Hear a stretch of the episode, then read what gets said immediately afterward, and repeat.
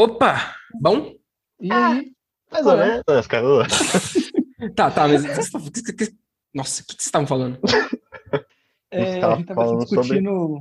Pode falar, Pedro. Amor da minha vida. Ah, a gente tava discutindo futuros tópicos, né? Porque a gente vai gravar também. Não sei. Ok, antes de começar, a gente pode falar de umas coisas. Vai ter Cowboy Bebop, não vai? Hum, Com certeza, pô, tem que ter. Tá. Eu já Inclusive, tô. eu nem sei se eu vou terminar de ver, não. Porque eu tô meio agarrado. Molecagem, sim. foi, Bernardo? Pô. Mas eu vou fazer o legal. possível. Vou fazer o possível. Vou tentar maratonar em um dia, assim, sei lá. Acho que dá. Chega no Ah. episódio 5. Você vai ver, você vai chegar no 5 e você não vai querer parar de ver mais. É verdade.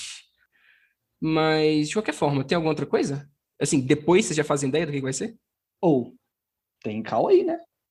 Eu já li, Lucas já leu. Ah, mas. Mas vocês também, vocês estão, sei lá, vocês têm esses bagulho de ocultismo, de tarô, de cabala, dos bagulho. Eu não entendo esses negócios, não. Eu não tentei, eu comecei a elencar, fiquei tipo, ah, preguiça. Tem uns bagulho aqui que, ah, não vou entender direito. Molecagem. Hum, sério mesmo, não precisa. Você só precisa saber, tipo, você precisa saber interpretar coisas e gostar minimamente de ficção científica. É tudo que você precisa. Tá. Olha, eu não queria participar, não. Mas como o Bernardo não vai participar, eu vou tentar. Eu vou ir muito porque vocês estão por obrigação aí que vocês estão pedindo, mas vamos, né? Vamos ver o que, que dá.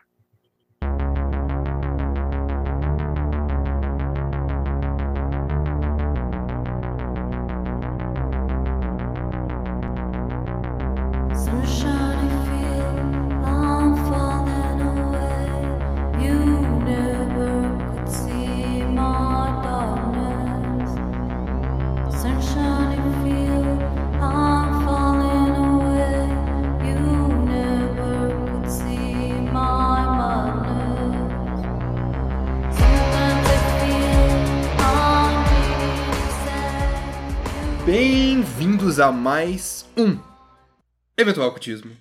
Essa semana estaremos falando sobre um tema bem interessante, ah, bem único e, e que eu não ninguém do nosso grupo na realidade encontrou em nenhum lugar muitas referências e comentários sobre esse esse tema, esse quadrinho, é, principalmente porque ele é bem cult, ele é bem desconhecido, assim como talvez até o seu próprio criador. Ah, nós iremos falar essa semana sobre Incal. Ah, mas aqui comigo temos o ser maligno das trevas, a origem de toda a escuridão, Vitor. Eu fico muito triste com essa constatação. Porque, putz, nem é. Vocês aí que são os caras que ficam mexendo com esses ocultismos, com essas molecagens aí. Vocês que, que botaram o nome do programa. Eu não tenho nada a ver com isso. Eu não faço ideia do que, que vocês estão fazendo. Faço ideia nem. Nem se eu, se eu tenho o que é preciso para poder fazer esse programa aqui. Porque vocês é que entendem, né? Vocês é que sabem, vocês é que gostaram. Uh, nossa, já mandou essa. Já mandei essa. É mentira, eu, eu achei legal.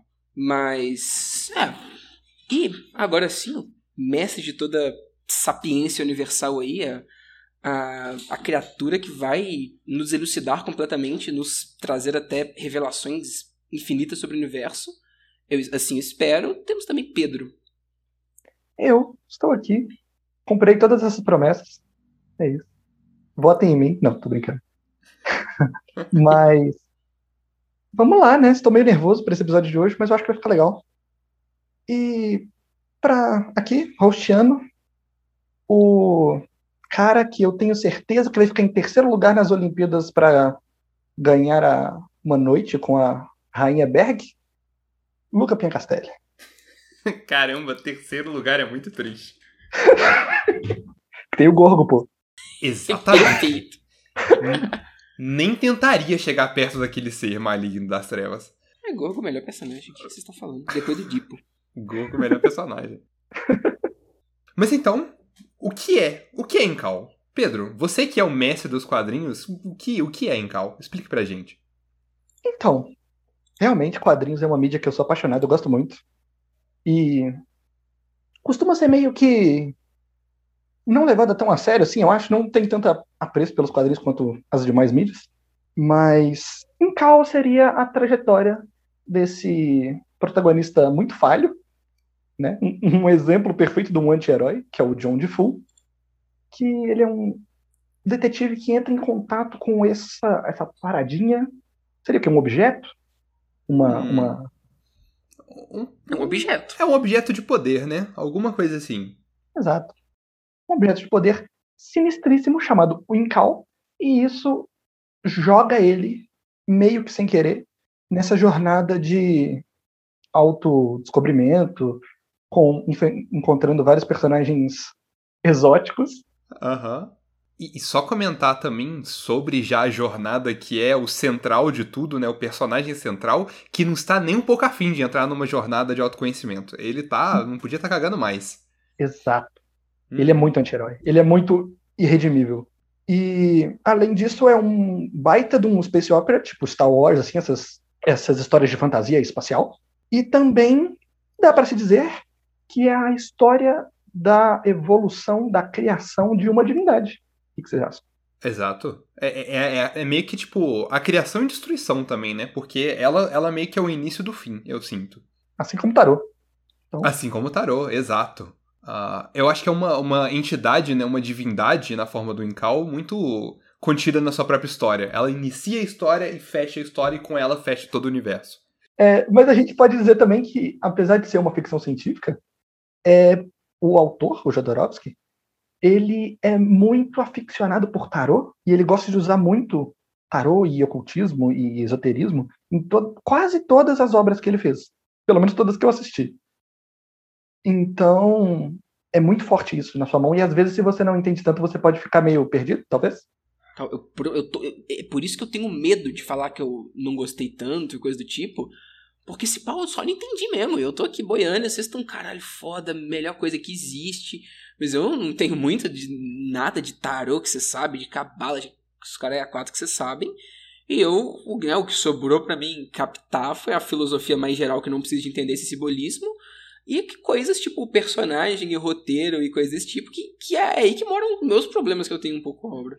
Mas daí, Vitor, você tá falando que gostou pra caramba e tal, mas eu achei o Eu Incal. não falei que eu gostei pra caramba. Não, eu digo que a gente Ah. gostou pra caramba, Assim, mas eu achei o Incal meio meh. você achou? Eu achei, eu achei que ia ser uma obra tão mais grandiosa e, tipo, é, ocultismo e tudo mais. Tudo bem, tem uma simbologia bem forte, mas eu achei a narrativa super jogada, super bagunçada. Os personagens de vez em quando são só, tipo, genéricos, eu diria até.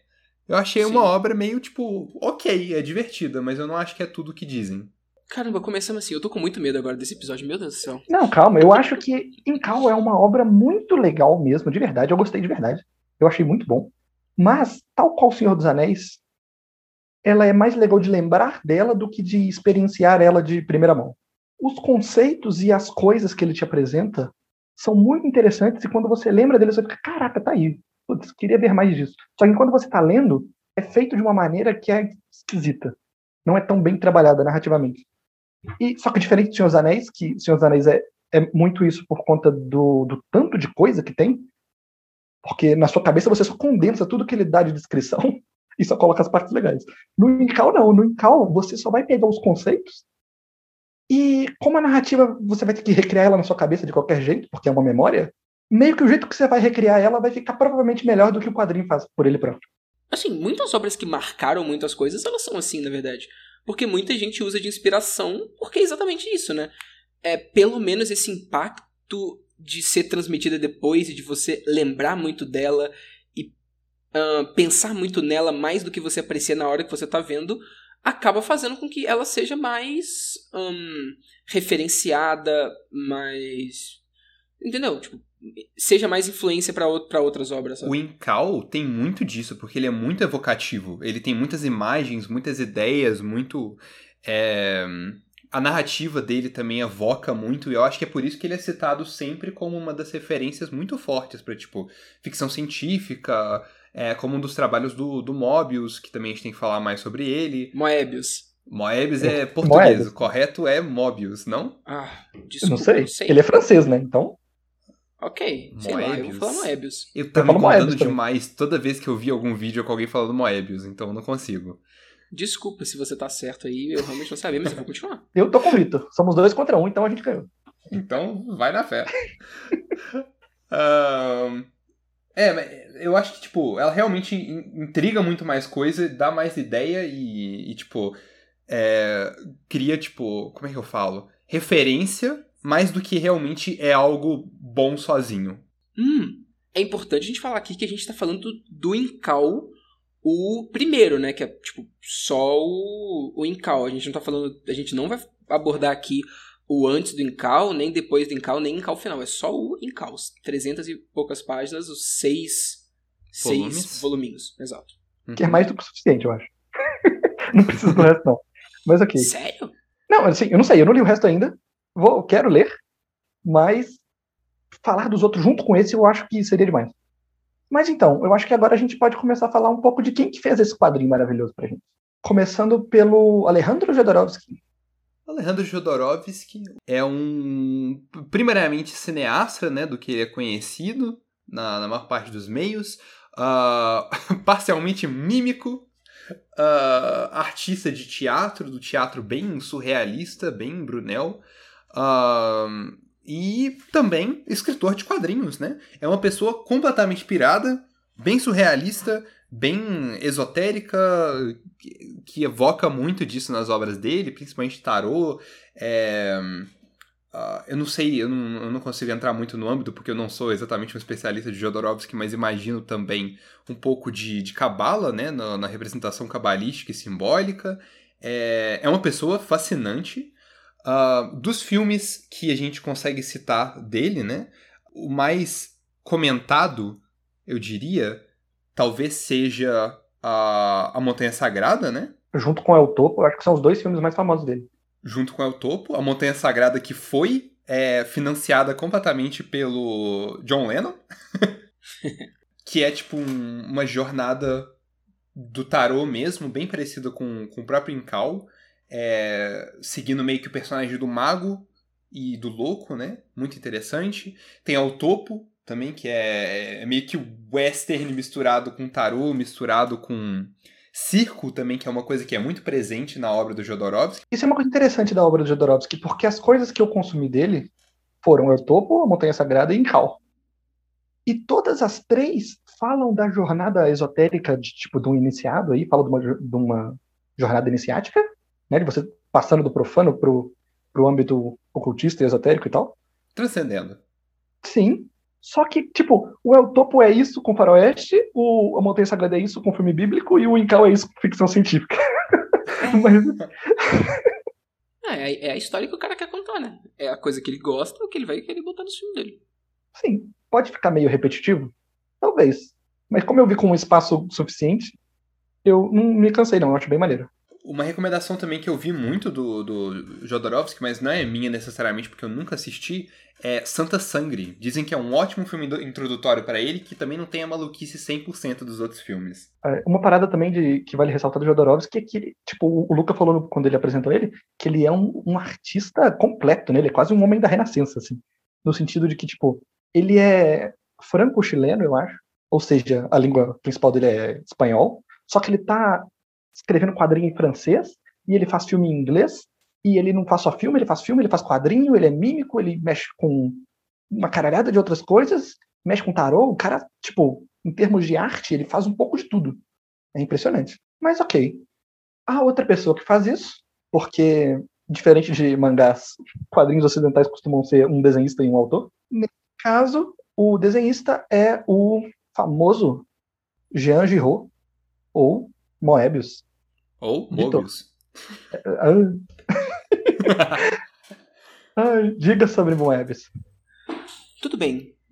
Bom, eu acho que quem gosta de, de quadrinhos já já conhece ele pelo quão, pelo quão importante que ele foi, né? O Moebius é um, um ilustrador, um artista francês de história em quadrinho principalmente, mas também também fez parte da, do, do conceito artístico, de figurino, de design para várias coisas de vários filmes. Ele trabalhou um pouco com com essa parte do cinema também. E ele é muito conhecido pelos desenhos de ficção científica, principalmente dele, e pela piração que ele tem nos cenários, nos personagens, nos designs de naves, de cidades, de planetas, de criaturas, de coisas desse tipo, principalmente para histórias de ficção científica, Uhum. que é o caso do, do Incal, né? Piração que, no caso, mistura muito bem com a piração do Jodorowsky, né? É da mesma escola, Demais. assim, de loucura. E é impressionante porque é uma loucura, mas não, não é uma loucura muito abstrata. É tipo, é detalhadíssimo, é bem definido pra caramba, só que é completamente maluco. É um estilo bem único dele, fica muito bom. Demais. É tipo um universo fantástico que tem coesão interior. Eu acho muito maneiro.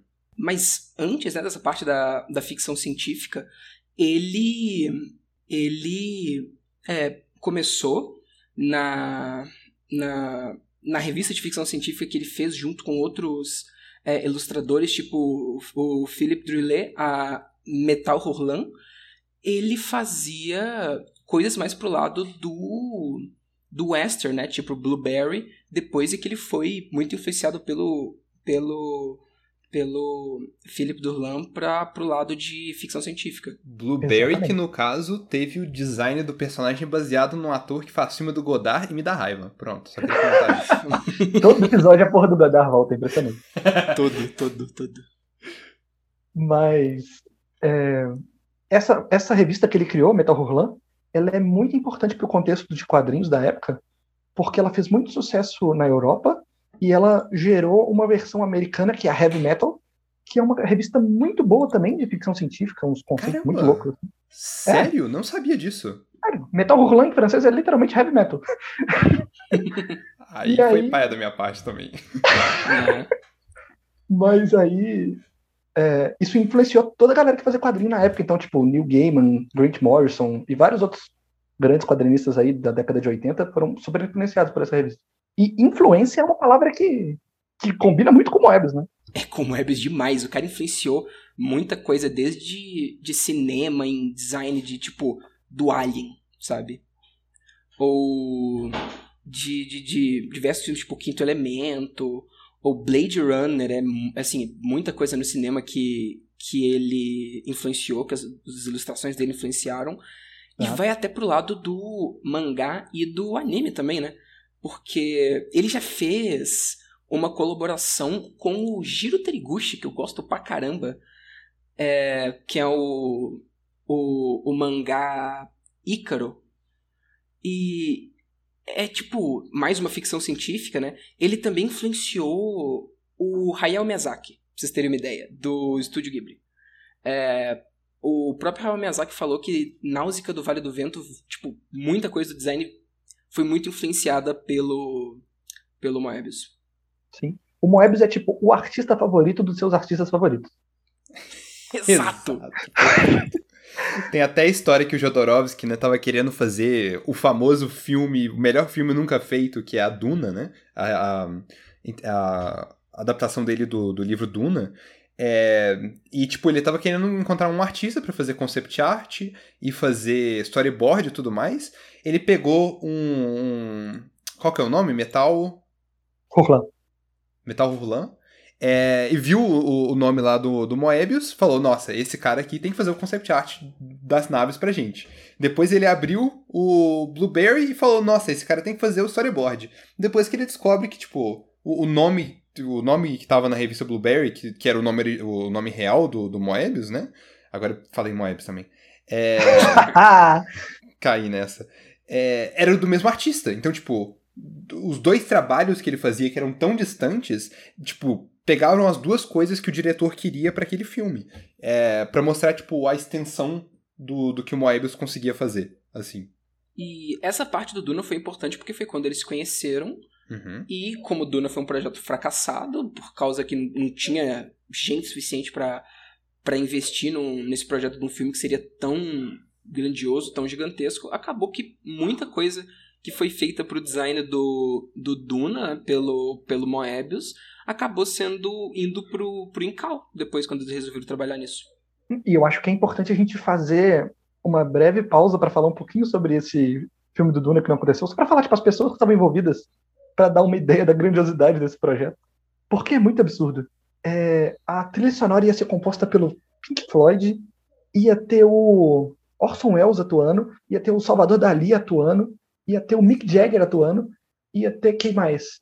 O Moebius e fazendo o concept. Porra, é uma equipe muito incrível.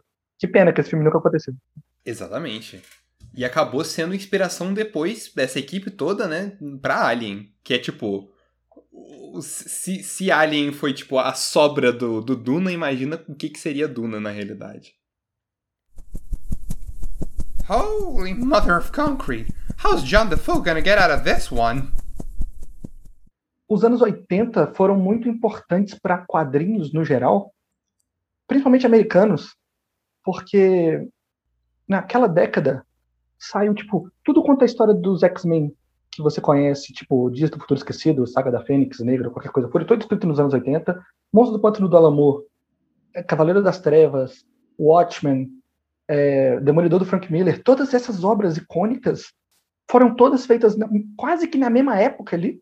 Em Cal também sai nesse período, e ele também é uma grande obra reconhecida por todo mundo na época, influencia todos esses autores da época. Tem inclusive um, um quadrinho do Alan Moore, que eu não me lembro o nome agora, que saiu pela Image.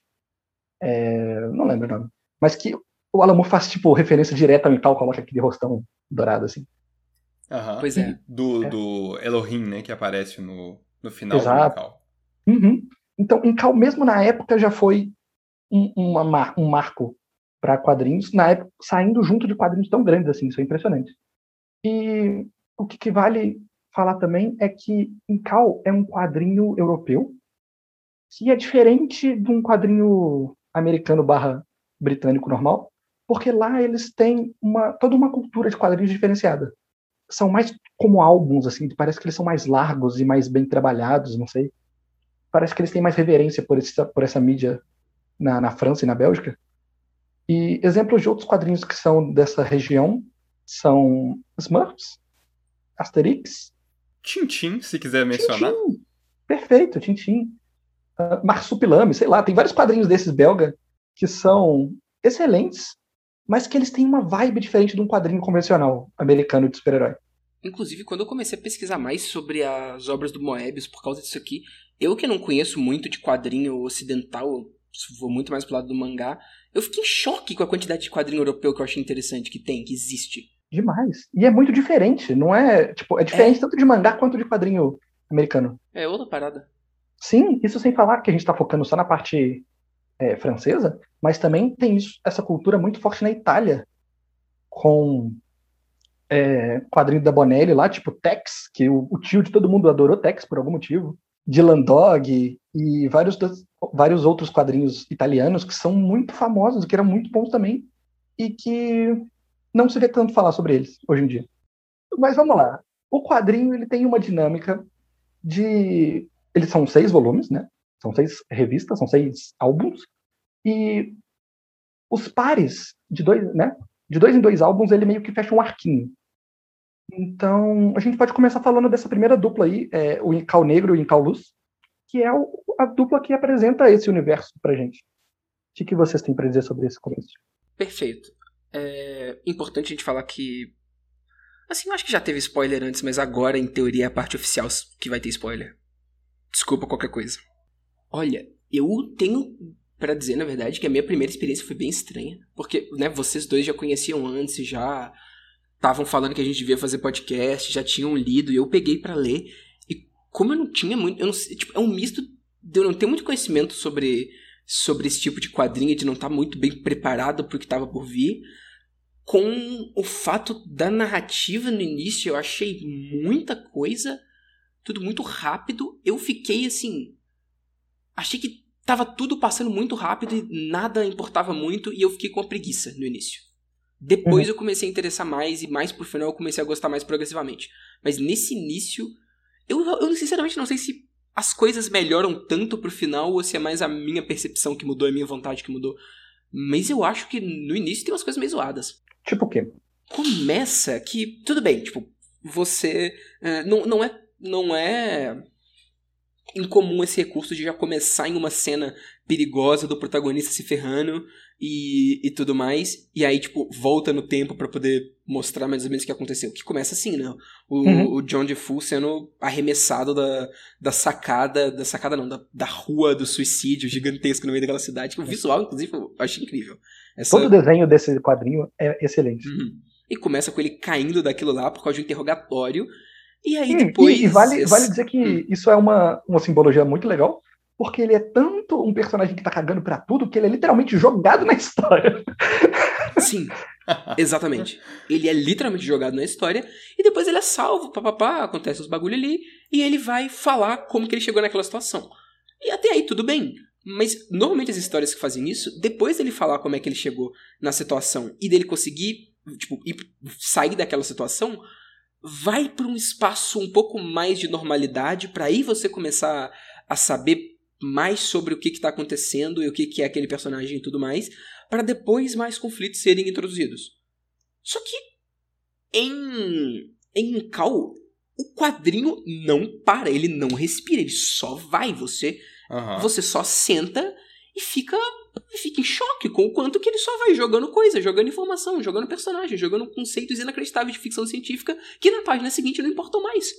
Eu fiquei, fiquei muito incomodado com isso. Com a, a, a velocidade desse início, sabe? Eu, sei lá, tipo, eu não. Eu, eu fiquei meio incomodado com isso. É, cada parte dessa, dessa, desse primeiro arco, né? Eu sinto que não tem muita importância. Tipo, eu não consigo ver o, o perigo, porque, tipo, é, conflito numa página, resolução na segunda página. Conflito numa página, resolução logo depois. Não tem, tipo, é, nenhuma ânsia que vai criando pelo quadrinho. Ele só vai e faz e é muito rápido, como você disse. Esse começo de Incal me lembra um pouco, tipo, sei lá, começo de videogame, que o jogo ele tá querendo muito te mostrar no começo tudo que você vai poder fazer. Então, tipo, ah, toma aqui uma. Se tiver, tipo, parte de de dirigir, toma aqui uma, uma cena de perseguição, toma aqui a cena de tiro, toma aqui a cena de correr, cena de dar porrada, e ele meio que coloca tudo num, num pacotão no começo, te joga, pra depois Aham. ele começar a fazer a parada certinho. Eu acho que foi bem isso o começo daqui. Ele te mostra, tipo, o tanto que esse universo é vasto e o tanto de conceito que tem. Então você já é apresentado logo no comecinho a toda a política do lugar, organizações terroristas, outras raças, a cidade poço e várias outras paradas. Pra vocês terem uma noção do quão tudo ao mesmo tempo que tá acontecendo. É, tudo bem, isso é o que o Pedro já tinha falado antes, quando eu tava comentando sobre essa parte com ele. Dá uma certa. um senso de urgência e de tipo assim, o Incal é realmente uma coisa muito importante. Se você tá com ele, não tem como parar, porque vai ter gente de todo tipo diferente indo atrás de você. E realmente dá, mas ainda não dá pra justificar toda a vacaiação que foi tudo isso por causa disso. Mas, né? Olha a quantidade de gente atrás do Incal. Tem o- o- os mutantes debaixo da terra, né? Do, do, do Gorko. Tem o maluco, maluco do culto de, de Amok, né? Da Tanata. Tem os malucos do, da Tecnocity, dos robôs loucos lá. Tem o. A Os aristocracia. Uhum. Tem os É, tem os Bergs. Tem o pessoal da aristocracia, né? Que é o, os corcundas lá do, do presidente. É muita coisa, é muita loucura. Os corcundos do presidente também, que eu acho que é total Spaceballs, né? Eu vi aquilo em choque. Parece um pouco. E, tipo, o design das coisas pelo Moebius, eu acho muito interessante, porque os próprios corcundas já levanta, tipo, só de você ver o design deles, você já levanta umas perguntas, tipo, como que isso funciona? Tipo, será que todo mundo que entra aqui fica corcunda? Ou você tem que ser corcunda pra entrar aqui? Ou, que porra é essa? Por que, que todo mundo é corcunda? E, caralho, como assim? E É. eu acho isso muito interessante. É, é tipo. É, o que que. Sei lá, e, tipo, como é bem simbolismo, você fica. Você, significa alguma coisa? Tipo, você sei lá, entendeu? Sei lá. É, é. todos os soldados do presidente e da aristocracia lá, eles são corcundas. E é isso aí. Vitor, mas eu acho que você ficou um pouco em choque demais com essa parte do simbolismo também. Porque, tipo, tá, tem muito simbolismo dentro do, do quadrinho, mas não é toda parte. Até tem, tipo, umas partes bem grandes sem simbolismo, assim, que não tem nada a ver com nada mesmo, não. É só a história.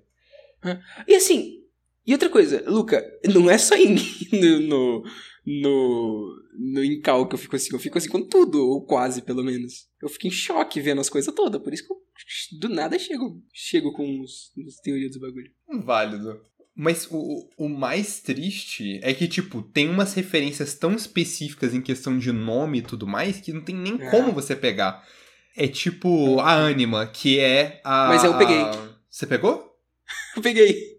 Caramba. Aí, ó. Foi Bravo. só assim. Ih, tipo. do- E felicidade, acontece. De vez em quando a gente consegue. E, Aí que dá. A Tanata também? Hã? A Tanata também? A, a Tanata, sei lá, eu não sei exatamente se tem a ver com, com Thanatos, mas. É ele mesmo, Ok. é isso aí. É então isso aí. Aham. e, e- e Solune. Que Solune é tipo. A ligação do tarô das cartas do Sol e da Lua, que são, tipo, a presença masculina, a presença feminina, que acabam virando um universo no final, porque tem toda essa questão de, de andrógeno, que tem muito presente no, no Incal Ah, também. Assim, eu entendi o simbolismo, mas eu não entendi o, o- parte do nome, né? O nome de Solune eu não fazia ideia, mas a, a, o resto eu entendo, tô ligado, pelo menos. Exato. Tanto é que Aí, tá Dá que entender. isso daí é a coisa que tá mais presente em Cal o tempo todo, né?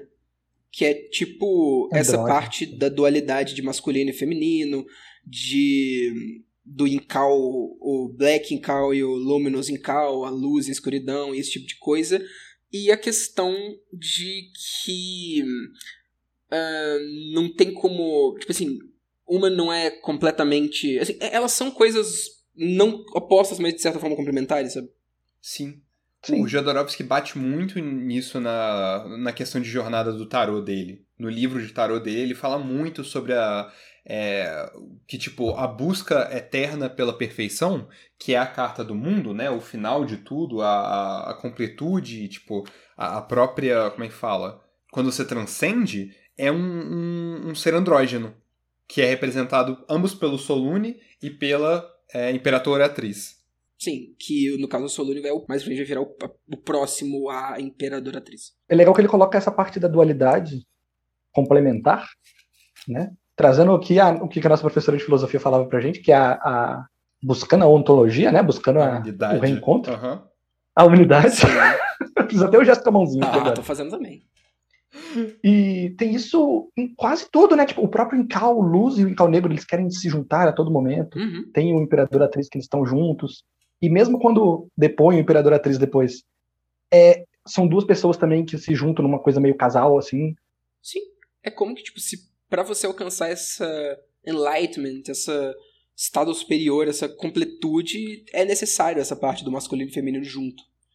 É, eu acho que a parte mais. É, é, é verdade, bora não ir tanto pra frente assim, continuar mais na fala que a gente falou no início.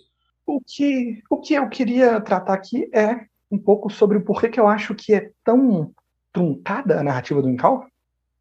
Porque que não, não é, tipo, tipo, vamos falar de verdade aqui, não é o melhor uso do- da mídia quadrinhos que existe, né? Ok. Uhum.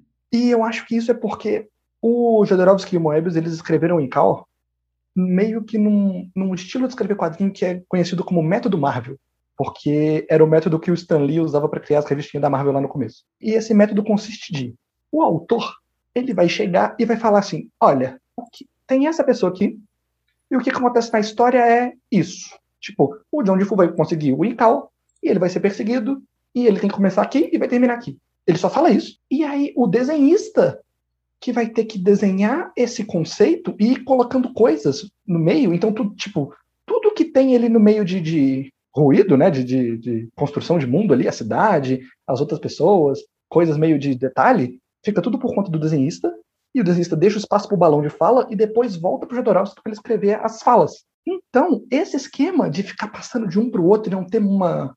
Eles não trabalharem juntos, ele, tipo, meio que cada um faz uma parada separado, tem a vantagem de ser mais rápido, só que fica truncado, porque os dois não estão trabalhando juntos.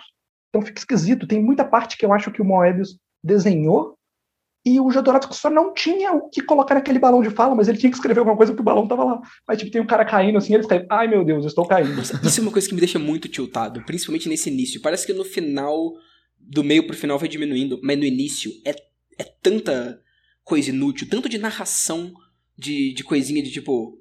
Como se fosse um narradorzinho falando exatamente o que você tá vendo, não, não precisava nada ter aquela narração ali, quanto de personagem realmente falando uns bagulho completamente inútil, tipo o exemplo que você deu.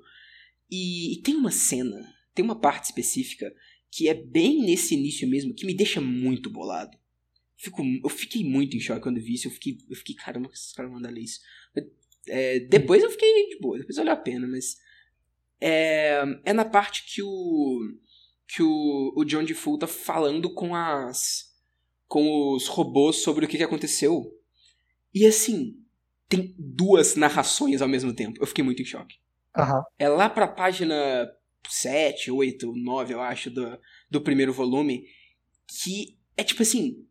É como se tivesse um narrador narrando a cena e o John DeFu narrando o que que aconteceu antes. Então é tipo, tem o narrador narrando agora e o John Defoe agora narrando o, o que que aconteceu com ele no passado. E as imagens estão com ele agora. Então é uma loucura inacreditável. É tipo, duas narrações ao mesmo tempo, sério. E, e eu acho que isso é muito por conta de, tipo, ele falou, ah, acontece assim e eu quero fazer um flashback. Aí o Moebius vai lá e coloca os espaços. E ele, ô porra, eu tenho que escrever aqui agora, né? Aí ele vai escrevendo, pô. Aí fica meio. Tem várias partes que são estranhas, assim. né? Uhum. E é engraçado, porque é só nesse início que tem esse aspecto mais noir de, de muita narração usando o, o pretérito do John Defoe, como se tipo, ele estivesse contando a história que aconteceu, bem daquele jeito de narração detetivesca mesmo, até porque ele é um detetive, né? Depois eles meio que Uhum. abandonam isso. É só nesse inicinho que tem essa partezinha no ar mesmo, depois, ah, bora Space É. Opera full. Isso, isso é uma coisa que é muito forte na narrativa pra mim e me, não sei se me desapontou ou mais só me surpreendeu de uma forma que eu tive que me acostumar com o tempo, mas começa tipo bem interessante, cyberpunk, noir, detetive, depois tapa na cara ocultismo. É isso. É verdade. Ele, É verdade. ele deixa de ser uma ficção científica muito, muito rápido. Aham, total. Tipo, ele começa bem ficção científica, bem os conceitos, e depois, não, gente, isso aqui é magia. É tudo magia, é tudo religião, é tudo espiritualidade, é tudo loucura. E assim, tem, é, tem meio que uma transição também, né? Porque começa full ficção científica, ele vai, tipo, ah, magia, magia. Mas meio tímido assim. tra- transição. Aí depois, quando ele fica full, fica do caralho. E eu acho que isso daí que talvez seja o que você tinha comentado antes, Pedro, que parece que esse início de ficção científica foi bem o Jodorowsky virando pro, pro Mobius e falando, ah, faz o que você quiser aí, depois eu pego. Depois eu, eu, eu tenho a ideia pra parte mágica. Essa parte de ficção científica, você vai introduzindo suas coisas. Você acha que você, você sentiu um pouco disso? Eu não sei se foi tão jogado assim, hum, mas no começo realmente pesa mais para um lado de ficção científica, que é o ponto forte do Moebius. né? Uhum. Então, talvez, talvez isso tenha validade. Apesar de que o visual de ficção científica, ele se mantém pelo resto todo, né? Só, Durante todo. né? Só as coisas que estão acontecendo em si que estão muito mais pra um lado de só magia e poder louco mesmo do que do que ficção científica. É tipo um Star Wars, só que mais poder louco ainda. Sobre a transição que você falou, Pedro, é, tipo, caiu no esgoto, torre mágica de ascensão transcendente, pronto, agora é magia. Sim. Tipo, não tem uma transição tão Isso. grande aí no meio, não. Não tem a transição porque o cair no esgoto é o final do primeiro, pô. é verdade. Acaba com aqui, ó. Acabou. A parte de ficção científica acabou. Agora vamos pro resto. Aham. Verdade. Ah, e tem o conceito que eu falei que depois ele não vai fazer tanta coisa mais, que é o do das quatro partes diferentes do John Defoe. Sim, e essa, eu amo muito essa parte, porque foi esse o primeiro momento que eu falei: caramba, tá, esse negócio vai ser tarô total. Exato. Porque cada parte que ele divide é tipo a cabeça, o, o tronco, aquela parte meio da, da- tipo começo das pernas ali, a coxa, e as pernas por si só. Ah, e é interessante porque ele dá um elemento para cada um dessas partes. Tipo, o bichinho de ar, o bichinho de água, o bichinho de fogo, o bichinho de terra. E cada naipe do tarô representa um desses elementos. E cada um desses elementos é uma, um aspecto do seu ser. Então, por exemplo, o ar é intelecto, é o seu poder mental ali, é a sua, sua, mente, é o seu aspecto puramente mental. E se você for ver, a cabeça do John Defoe é o bichinho de ar, sacou? Então tem vários desses easter eggs ocultistas assim, espalhados por toda a obra. Isso passou completamente reto pra mim. Eu não fazia ideia. Tanto é que eu já ia falar aqui que eu achei um conceito interessante, achei legal, mas eu eu achei tipo não vingou muito, sabe? Não foi muito pra frente, não teve muita É coisa. sobre verdade, não foi muito pra frente. É muito verdade. eventualmente um deles aparece. Eu imaginei, tipo, só com personalidades diferentes, tipo. Não personalidades, mas. É, São as partes dele. é, exatamente, tipo, emoções diferentes que compõem a personalidade dele e cada hora uma tomava controle. E isso realmente ia acontecendo, né? Tipo, quando ele ficava putaço, o vermelho do fogo ficava putaço e, e, e é o que mais aparecia, quando ele ficava com medo e tudo mais. Aí, tipo, Uhum. ok, interessante, legal, mas nada demais, assim, pô, divertidamente, só que. né? Com elementos. É. Divertidamente com o Avatar. Mas é, com isso que tu falou ficou mais legal. Sim, e é legal porque ele usa isso muito bem. Por exemplo, a parte do medo. É, a- quando ele fica com medo, geralmente é a terrinha que aparece, é o bichinho de terra. Uhum. Porque a parte da terra é a parte física, é a sua parte carnal material. Então, quando ele tá com medo, é porque ele tá com medo que ele vai morrer, e ele não quer morrer. Então é o corpo dele falando, por favor, não deixa eu morrer, não. Eu tô aqui. É, é bem divertido essa parte. Depois desse trem, né, começa o, o- o segundo, a segunda revista dessa parte, que é praticamente só uma cena de ação, né? Da, lá na cidade Tecno. E é onde a gente é apresentado ao vilão de todo o Incal. E eu acho que a única coisa que é construída em todo o Incal é a luta contra a treva, que começa aqui. E eu acho legal como é que isso cresce, né? Tipo, nesse início, só esse templo do Tecnopapa, essa cidade. Porque eu, eu cheguei achei um negócio tão bizarro e tão interessante essa parte. De ser uma cidade no meio do deserto, toda tecnológica, com realmente cultistas da tecnologia que estão com os ovos. E tem o papa deles que tem aquele ovo negro na cabeça. E eles é que fazem as Aham. tecnologias mais absurdas e Que se alimentam dos, dos corpos também, que, que chegam até lá. Exatamente. E lá é tipo o necrotério do bagulho também. Os corpos das pessoas vão até lá e são utilizados pra fazer essas máquinas, esses robôs. Eu achei isso muito bizarro e muito legal. Imagina que loucura no mundo se fosse, tipo, seu corpo vai pra lá e de lá que saem as máquinas absurdas. Qualquer coisa que você usar, provavelmente foi feito pelos técnicos e provavelmente foi feito com o corpo. Mas até aí, pô, que você acha que, que iPhone é feito como? Não. Pois, crítica social do Jodorowsky aí. É. Mas assim, de certa forma, né? Os caras são cultistas da tecnologia e eles têm aquelas vendas, aqueles bagulhos, e eles ficam cultuando a, de certa forma, a escuridão, né? Que a gente vai ver depois. Uhum. E puxa um poder do Incal Negro, que é o segundo Incal que aparece até agora. Que, tipo, tem algum poder diferente do Incal Branco ou é só, tipo, uma contraparte do Incal Branco? Na minha interpretação, ele é uma contraparte, porque o Incal meio que ele é tudo, né? Ele é Deus. Exato. O Incal é Deus. Aham. Então, ele não tem meio que um poder específico. Ele faz o que ele quiser, porque ele é Deus. Mas, eu acho que, se fosse separar, eu acho que o Incal Luz seria uma coisa mais criativa, uma coisa mais produtiva para a sociedade. Seria como se, tipo, o Incal Luz fosse o caminho da mão direita e o Incal Negro seria o caminho da mão esquerda. Tipo, na minha leitura é. Eu, Eu vejo- interpretei da mesma Sim. forma também, Pedro. Eu vejo um pouco mais do, do lado da árvore da vida e árvore da morte da Cabala. De tipo, você tem que dominar as suas. as suas. é, os, os seus pecados pra depois poder ter também domínio das suas virtudes. Eu senti que era um pouco essa vibe. Que, tipo, é meio que, que ultrapassar o abismo do ego pra poder controlar o Incal e se tornar uma coisa. uma junção única, né? Eu senti um pouco mais disso no simbolismo. Com certeza. E é legal isso da coisa única também, que você vê que é, não tá só no simbolismo da obra, tipo, tá no universo e na cultura do lugar também, né? O presidente, né, como ele tá numa patente alta, ele tá ele tá governando aquele lugar, ele é clonado e ele é clonado, tipo, colocado num corpo que é bem andrógeno também, né? Porque Sim, demais. é os que têm a iluminação, né? Inclusive todos os nobres, juntamente com ele, têm aqueles aqueles auréola, né? auréolazinhas, né? Eles, em teoria, estão mais iluminados. Eu adoro a auréola ser tipo um gadget. Eu acho isso sensacional. Eu acho uma criação de mundo muito legal. E o presidente em si é a, a crítica social mais na cara, eu acho que foi pra mim. Porque é tipo, olha só, presidente, de tantos em tantos tempos eles meio que trocam de forma, mas no fundo é tudo a mesma coisa. Exato.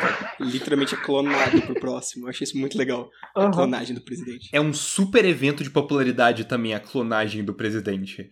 É tipo mega televisionado, é o, o presidente sendo clonado ali naquele momento e todo mundo assistindo e falando: "Nossa, vai mudar tudo agora. O novo presidente, que loucura". No Incal tem o tempo todo sobre essa coisa da mídia também, da massificação da mídia e de, Aham. de, de como tudo é mega televisionado e transformado num show, né? Isso é muito mais evidente nessa segunda parte. Quando a- o presidente vira o Necrodroid, que é maravilhoso. Nossa, sim. E é interessante que não é tanto de só crítica pura, não- ele não é só falando mal, mas é meio que mostrando o poder que a mídia tem, porque a mídia no final é importantíssima. Muito. Não é só falando, tipo, ah, televisão é ruim. É tipo, televisão é uma parada muito, muito séria. Tipo, você não pode levar na brincadeira. E as pessoas não podem ficar só sentadas aqui fazendo nada, só olhando a televisão sempre. Elas têm que fazer coisas. E a galera que trabalha com televisão tem que levar a sério. É, eles colocam essa ideia de comunicação como uma coisa central para funcionar o, o bem no Incal. Senão ele não Sim. vai pra frente. Não tem como todo mundo se organizar no final pro sonho, né? Sem a mídia ali estar participando. E pra dizer um conceito muito foda que tem nessa segunda revista do- da primeira parte, é o interior externo. Que esse nome por si só é maravilhoso. Eu amo essa- esses, esses nomes que aparecem em Cal. Uhum. Dá vontade de anotar todos. E outra coisa que vocês estavam falando de conceito e tudo mais, no finalzinho de toda, de toda a treta em Techno City, tem o, a primeira aparição da Anima. E essa parte eu acho interessante para mostrar aquilo do, do simbolismo de algumas coisas e da, da dualidade que tem, que é sempre importante do equilíbrio, né? Porque a Anima, segundo a teoria do inconsciente coletivo do, do Carl Jung, que é um, Um psicólogo aí, um psicanalista. é o, o- a, a ânima é o lado feminino inconsciente dentro de um homem. E também tem o ânimos, que é o lado masculino inconsciente dentro de uma mulher. Porque não daria pra uma coisa ser, tipo, só completamente feminina e só completamente masculina. Ela tem que ter esse outro lado pra manter um equilíbrio. E tu falou também, Pedro, que tu acha que o encal branco é uma coisa mais associada à criação e o preto é mais associado à destruição. E normalmente, tipo, essa parte da criação é mais associada ao feminino e a parte da destruição é mais associada ao masculino. E aí, na parte Uhum. que o, a Anima encontra o John, ele dá o encal, o encal preto pra ela, né? Porque é como se os dois fossem o masculino e feminino. Mais pra frente você sabe que é bem isso mesmo, né? Porque os dois juntos vão gerar o, geraram o filho que é o Solune, que é o, o andrógeno perfeito. E dentro da, da Anima, que é o feminino, tem o encal preto, que é uma partezinha do masculino, e vice-versa do, com o John Defoe. Exato. É quase que uma, uma. Os personagens representam o yin yang, que, tipo, na parte branca tem um pouquinho de preto ali no meio e- e Exatamente. vice-versa. Exatamente. E eu acho interessante isso, Vitor, porque você fala aí todo, ai, não sei de magia, não, ai, tal. Mas esses conceitos, eles estão tão intrincados na narrativa da humanidade que você não precisa ficar lendo livrinho esotérico para entender esses conceitos, eles já estão aí. Se você entende de contar histórias e de como histórias são contadas, você já vai estar inserido nesse, nesse meio, É de alguma maneira ou de outra. É verdade. Mas vocês falam sempre, né, do tarô, da cabala, como sendo uma, uma coisa bem da jornada do herói, de contar histórias mesmo. Eu vou, enquanto eu vou lendo essas coisas, eu vou vendo que é cada vez mais mesmo. Só que o, o Jodorowsky, dessa vez, ele tornou isso mais literal, né? É, podemos dizer que depois que é resolvida esse problema na, em Techno City, eles voltam para a Cidade Poço, onde começa a história, e lá o nosso grupo é reunido pela primeira vez.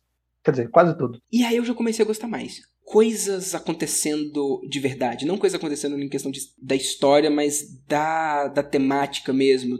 Da, você começa a pegar do que, que tá falando mesmo o bagulho e começa a achar mais legal. É, e o grupo que eles juntam é muito legal, é um grupo muito diverso, que tem personagens interessantes. Sim. Só queria, né, que eles fossem mais bem trabalhados, mas Tem essa. Não tem muito sobre cada personagem, é um grupo relativamente grande. Tem gente que você fica, mano, por que que tá ali? Tipo, o Kill Wolfhead, apesar. Eu acho muito Nossa. meme ele. Ele é muito bom. Muito. O cara com a cabeça de lobo que apareceu no início e por algum motivo tá o resto da história toda lá com o grupo. E é isso. Esse daí eu gostaria de descobrir o simbolismo por trás dele, de verdade. Esse eu queria também, na moral. Ah, o Kill Wolfhead é meio que um participante do grupo mercenário da, da Tanata. Os. Qual que é o nome mesmo do grupo? a Mock. E é isso, ele é um cara que tá atrás do, do John Defoe, porque ele atirou no ouvido dele em algum momento da história, e ele tá puto com ele. É, e, e a jornada dele é meio que tipo. de sair dessa agressividade que é o central dele, né? E, e- e se absolver disso. Se ele fosse uma classe de RPG, ele seria o Bárbaro. Ele não é muito pensativo, não, mas ele, quando tem precisa dar porrada em alguma coisa, ele tá lá. Exato. Ah, a gente tem o Solune, que é essa, essa criança do John Defoe e da Anima, ah, que depois vira, tipo, o, o, o ser dual e, e depois e também é, tipo, a nave do Incal, quando juntam os dois Incals. Exato. Ah, o Metabarão, que acredita ser o pai do, do Solune, né? Ou, ou, ou meio que criou o Solune. Ele é tipo um, um mega. Pai é quem cria. Pai é quem cria, exato. Tá E o. John Defoe também não quer dar absolutamente nada com nada, né? Convenhamos. Que pai merda, né? Ele mais pra frente vira pai de 78 bilhões de pessoas e tá todo mundo na merda. Mas ele nunca sabe, ele nunca sabe. Ele é tipo, chega no planeta, tem 300 bilhões de John Defoe. Chega e a Anima vira e fala pra ele, não, eu, eu, eu tive esse filho com você e você nem sabe, obrigado. Ai, ai, o cara é só jogado, né? Exato. A Anima que é outro personagem interessante, que é esse lado feminino do John Defoe, que teve um filho dele, que é o Solune, sem ele saber que tava tendo um filho, porque ela meio que, tipo, Usou o corpo dele, vamos falar a verdade. Exatamente. Ah, ela se. Ela, tipo, se fantasia de Oh, meu puta. Romeu puta. É, a Tanata, que é a irmã dela, que, que tipo, tá nessa jornada de ser vilã e depois virar é, boa com o grupo. Ah, o Edipo, que é o melhor personagem de tudo, claro. Com certeza. Que é um pterodátilo de concreto, Ele é muito bom. que fica poderoso e tem poder de fala depois que ele engole o Incal. Exato. E o louco, né? O, o, o John Fu. Nosso protagonista, meio que sem querer. É que é um bosta que nunca faz nada por iniciativa própria e só quer parar com aquilo. Eu acho legal porque isso é uma é uma característica de, de, de personagens no início, né? Tipo, da jornada do herói, que normalmente eles vão recusar o chamado da aventura pra depois acontecer coisa e eles aceitarem. Mas o Fu, ele só continua recusando o tempo todo, ele nunca sai do estado full dele, né? Exato. Ele é, o- Exato. ele é meio que o louco que nunca assume um papel nele. Continua a jornada inteira como uma força de criação sem, sem seriar nada, praticamente. Ele tá só, ele tá só lá, tipo, pra testemunhar. E ele, de todo mundo, é o que não, né, evolui, né? Porque no final todo mundo tá aí vencendo, vencendo sua parte ruim, suas inseguranças e tudo mais, e ele é o que, que, que se recusa. Ele só Uhum. se Que recusa. não quis. é. Só não consegue. Até no final da história. Que, tipo, é. Você tá indo face a Deus, você vai derrotar todo o mal do universo, ele vira e fala. Não. é a única pessoa do universo que faria isso. É por isso que ele é o escolhido de tudo. Por isso que ele tá lá nessa história inteira. Aham. Aham. Encall. Encall. Aí o nosso grupo se junta, né, finalmente. E é a- tipo, abre-se um portal para o centro da Terra e nós somos jogados agora para a parte inferior do mundo aí, que é onde começa a- o segundo terço da história. É onde começa a parte esotérica de verdade da história. Eu acho esse começo aí, tipo, tudo no lixão, eu acho meio arrastado. Eu não gosto. É a minha parte menos favorita da- de tudo. Sério, Pedro? Porra. A parte que, tipo assim, Sério, de verdade. essa é a parte que é- eles têm mais conversa entre eles, mais interaçãozinha entre grupo, mais DR entre Solune e Tristinho e tudo mais. E eu gosto muito disso. Eu vou muito ao contrário de você. Eu gosto das partes Ok. paradas, das partes que não tá muita coisa acontecendo, que só estão lá de boa sendo eles. Eu queria, eu queria mais disso, inclusive. Foi um princípio, foi uma esperança de desenvolvimento de personagem que eu tive. Olhei pra aquele e falei, caramba, vai, vai ter coisa, vai ficar legal. Mas não não teve tanta coisa, mas eu tô feliz até. Mas ficou legal. Ficou legal, gosto. ficou legal. Eu gosto de ver o John DeFu se ferrando nessa parte. Ele fica muito esperado. Ele é ótimo. Fica. Mas eu acho que aqui que bateu pra mim. Porque no começo eu tava muito deslumbrado com tudo que ele tava me apresentando. Aí no final do primeiro, do, prim- do primeiro terço, eu falei, tipo, tá, agora eu já entendi, eu já estou acostumado, então vamos ver o que, que tem. E aí eu comecei a perceber, tipo, putz, mas, né, meio mal escrito essa porra, né? Caralho. E foi aqui que eu me senti um pouco mais isso. Tá, eu já fui o contrário, né? Eu comecei assim e agora eu tava mais embarcando. Mas a melhor coisa dessa parte inteira é o presidente. Ele é sensacional. Ele e o, o Necrodroid, eu acho os dois É, o muito presidente no Necrodroid, eu quero dizer. incríveis. Ex- exatamente, sim. Exato. Isso é muito bom. Porque começa a acompanhar o grupo na aventura dele, que a gente não precisa de falar muito, porque é muita coisa e muita coisa de, de autodescoberta, de superar os negócios, de aprender a trabalhar em equipe, de coisas para eles se tornarem melhores e conseguirem chegar lá e juntarem os dois em cal e pay e tudo mais, união, uou. E assim, toda essa parte de vencer e, e continuar a história é baseado neles perderem o ego, né? Se distanciarem do ego pessoal deles. Que é uma Uhum. coisa que o presidente só não consegue de jeito nenhum. Sim, isso é maravilhoso. Ele só vai na força do ódio. Tá Exato. todo mundo fazendo o bagulho direitinho, ele no puto, estourando tudo. E- Muito bom. E é literalmente na força do ódio, porque tipo, o corpo dele quebra e ele foda-se, vou continuar assim mesmo. Aham. E ele só se molda e continua isso. Acho muito bom isso. Eu acho sensacional os velhinhos naquela, naquela parte, se eu não me engano, eles viram e falam: Não, ninguém nunca tinha chegado aqui, incrível, vocês são iluminados. E logo depois chega uma nave absurda de morte a combate lá em cima. Um tanque de guerra, simplesmente quebrando tudo. Exatamente. E é legal porque eles olham, eles olham pra ele e falam, oh, ser iluminado, que bom que você chegou e tal. ele só quebra a porra toda. Aham. É bom essa parte mesmo. E, e tudo isso sendo É, televisionado, né? Virou um reality show do presidente Necrodroid caçando o grupo. Eu acho isso muito bom também. Porque, né, a parada também, tipo, violência na televisão, violência vende, as pessoas querem ver violência. Mas, nesse começo, nesse- nessa primeira revista, é onde é primeiramente apresentado o conceito do planeta de ouro e a política geral do universo desse lugar.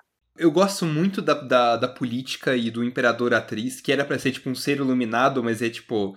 É como se já tivesse passado disso, né? Ele já só meio que é um ser que tá, continua dominando. Eu gosto muito dos aristocratas dali dentro, e eu gosto de como que bate ah, os. os qual- quais são as pessoas que vão lá mesmo com, com ovo? Ah, é uma galera do, da, da facção trabalhadora do universo. Eu acho que É, exatamente. Raimo. É, alguma coisa, alguma coisa É o cara que era pra ser o protagonista de verdade, que não é. Exato! Foi isso que eu pensei. Aquele cara, ele é muito protagonista, né? Mas ele só não é o protagonista. Ele é.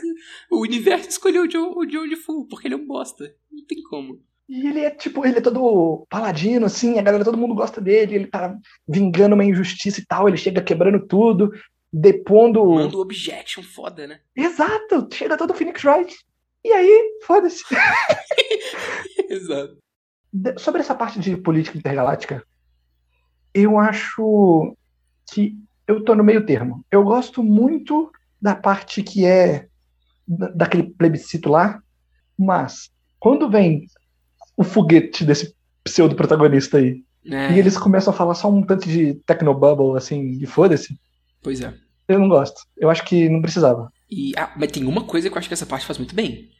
Que é aumentar o cagaço da escuridão. Nossa, com certeza. Porque tanto, né, pelo, pelos caras, eles chegam, tacam uma pedra no meio do tribunal e todo mundo fica, "Uf, que, que negócio é esse? Ah, isso aí era um sol que foi completamente apagado, esmiuçado pelo, pelo, pela escuridão.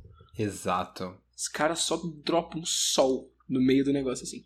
E, e também, a coisa que eu fiquei com mais cagaço ainda, que é um Tecnopapa, já tem aquela cidade inacreditável, já tem aquele bagulho brabo que foi mó rolê pro John Defoe sair de lá. E aí, na, na parte do, do clero, dos Technopriests, tem vários com o ovo na cabeça, igual aquele cara. Vários. Caramba, eu achei que o cara era único, tem uma facção inteira lotada de gente igual ele. E, né, claro que todos filhos da puta. Eu gosto muito do design deles também. Eu acho bem interessante. Demais. Eu acho aquele, aquele ovinho flutuando em cima da cabeça que é meio que tipo. Como que funciona aquele trem mesmo? Mantém eles vivos, né, praticamente? É, Uhum. tipo, é como se eles fossem lites e aquele ovo flutuando é o filactério deles. Essa Uhum. parte, eles só mandam 300 bilhões de naves comedoras de sol pro universo pra deixar tudo escuro. Inclusive, o porquê que eles fazem isso é porque eles são cultistas da escuridão, né? Não tem nada muito além disso. Não que precisa ter também, mas. É, tipo, eles entraram em contato com esse poder, acharam brabo e falaram, vamos cultuar essa porra. E, e ficou assim. E vai deixar tudo escuro, tá certo. Acontece, é Uhum. sempre, sempre tem uns caras que vão fazer isso. Dark Souls é o certo, inclusive. É isso. Ah, depois a gente vai falar disso. Exato. Deixa pra um outro episódio. É.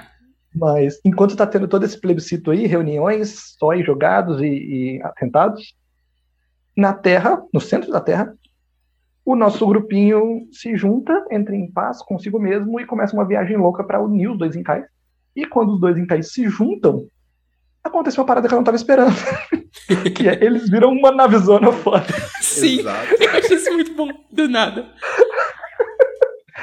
E não é só eles, né? O Solune também, ele vira nave, de certa forma. Sim, exato. Tipo, os dois Incais, os dois, as duas piramidezinhas viram uma nave zona Uhum. E o Solui vira uma, um D8, sei lá, douradão assim. Isso, isso também começa a introduzir um pouco do tipo, por que, que tudo é meio corrido? Porque parece que toda a história é predestinada, né, a partir desse momento. Desde o encontro dos Incaus, desde o Solune ser a pessoa que vai estar por ali, do John Defoe a participação dele, a Anima a participação dela. Eu não sei se predestinado, mas. é, tipo assim, é- é- essa é a única obra que eu consigo pensar agora que Deus Ex Machina faz parte da narrativa. Porque o Incal é, é, o Incal é o Deus Ex Machina. Então tudo que acontece que é tipo, ah, putz, é muita coincidência. É, claro que é coincidência, porque eles estão com Deus. Acaba que nunca vai ter perigo de verdade pra nenhum personagem. No início é meio estranho isso, como é que o John Defoe sai das situações mega fáceis, daquele início bem inicinho mesmo de- da, da história. Mas nesse momento se entende e se aceita. Eu não acho que fica zoado, não. Sim, é, eu- eles vendem isso muito bem. E logo no final dessa primeira revista, vira o, o- a Navezona, e a primeira coisa que mostra quando eles viram a Navezona é, de novo, a construção da, da Treva como grande vilã, é um dos ovos de Treva comendo o sol do, da Terra, né? Uhum. fazendo a parada, começando o processo que a gente já foi apresentado ao resultado lá na, na reunião. E eles tentam parar isso e não conseguem, né? E não conseguem, é, porque eles tentam ir com, com força bruta. O John fala, tira tudo que tem nessa porra né, no ovo. E não dá, porque não é assim que você ganha. Uhum. Não é uma luta física, é mais uma luta espiritual, é uma luta de conceitos. É, eles mesmo falam, escuridão é tipo antimatéria, tu não consegue destruir ela, assim. Você pode bater, ela pode até se dispersar, mas você não vai destruir ela assim. E é aí que entra o verdadeiro protagonista, né? O maluco lá nas águas vivas. Depois que, que acontece o plebiscito e que tem o golpe de Estado dos aristocratas, é, o, o- aquela navezinha do protagonista e o grupinho deles. É foda que eu chamando ele de protagonista, o pessoal vai achar que é o John. É, não não é é, o John. é o Raime, sei lá. Que... É o Raimon, eu chamo ele de Raimon. É, foda-se. É Raimon, tá certo. Ele e o grupo dele é jogado no, no planeta prisão, que é outro conceito muito foda, que é um planeta todo feito de água, é um oceanão gigantesco. E nesse oceanão vivem uma espécie de alienígenas águas-vivas gigantes. E é aí que vai ser a base de operação não só desse grupo, como do grupo do, do John Defoe e da galera do Incal também. E aí começa o Subnáutica, né? Nossa, total. E é uma, um sub, subaquático, assim, muito foda. Eu, eu gostei bastante. Eu acho muito legal o visual também das águas vivas, dos, do mar vermelho, daquelas tempestades, só que, tipo, de fora o planeta é só tempestade, mar e tudo mega agitado e, cara, destruição, monstro marinho. Aí dentro da água, naquela parte daquele reino com as águas vivas, é tudo muito calmo, muito de boa. Eu acho muito legal esse contraste. Sim, e aí a grande cidade que tem lá no fundo é só umas bolhas grandonas, tipo umas esferas conectadas por uns tubos, assim. É muito lindo, cara. E me lembra Star Wars episódio, episódio 1. Só que bem feito. Só que bem feito.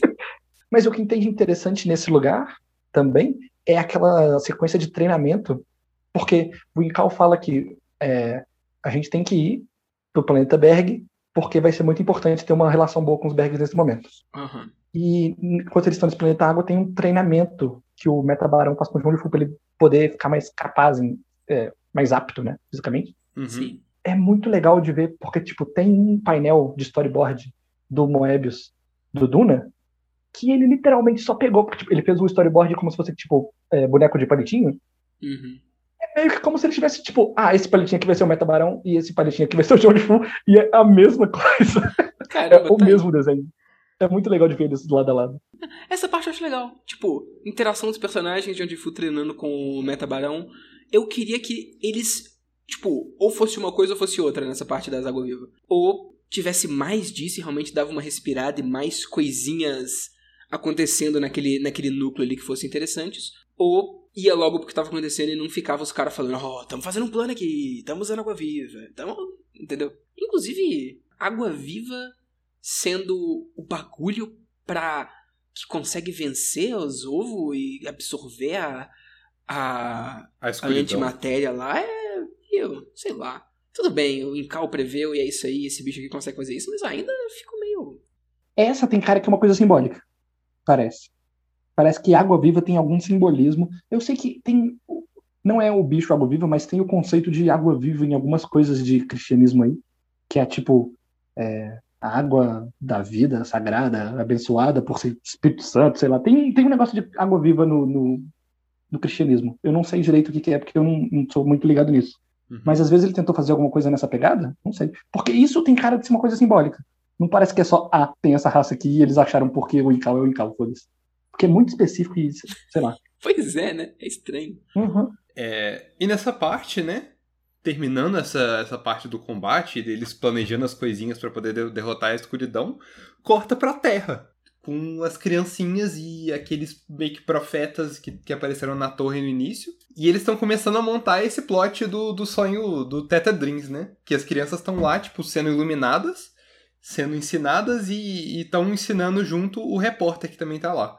Essa é toda uma parte que a gente não abordou aqui no podcast ainda, mas que já vem acontecendo desde o começo, Uhum. que é tipo o fim do mundo Exato. e, e a reconstrução dele. Todas as grandes cidades e coisas, a, tipo a política, todas as estruturas, todas as autoridades, elas são destruídas com motim, tem explosão, é uma batalha foda. Uhum. E tu- depois que tudo cai, só sobra criança e, tipo, fazenda, eles regridem e eles vão começar, tipo, tudo do zero, tudo de novo. Vai ser um novo jardim do Éden aqui na Terra agora e nós vamos começar tudo de novo. E é, e é uma sociedade toda de crianças, né? Que é um conceito interessante também. Exato. E o plot disso aí é isso aí. Não tem nada demais. Mas eu acho interessante, tipo, É. o tanto que a gente tá falando desse negócio. E esse é um side plot que não importa.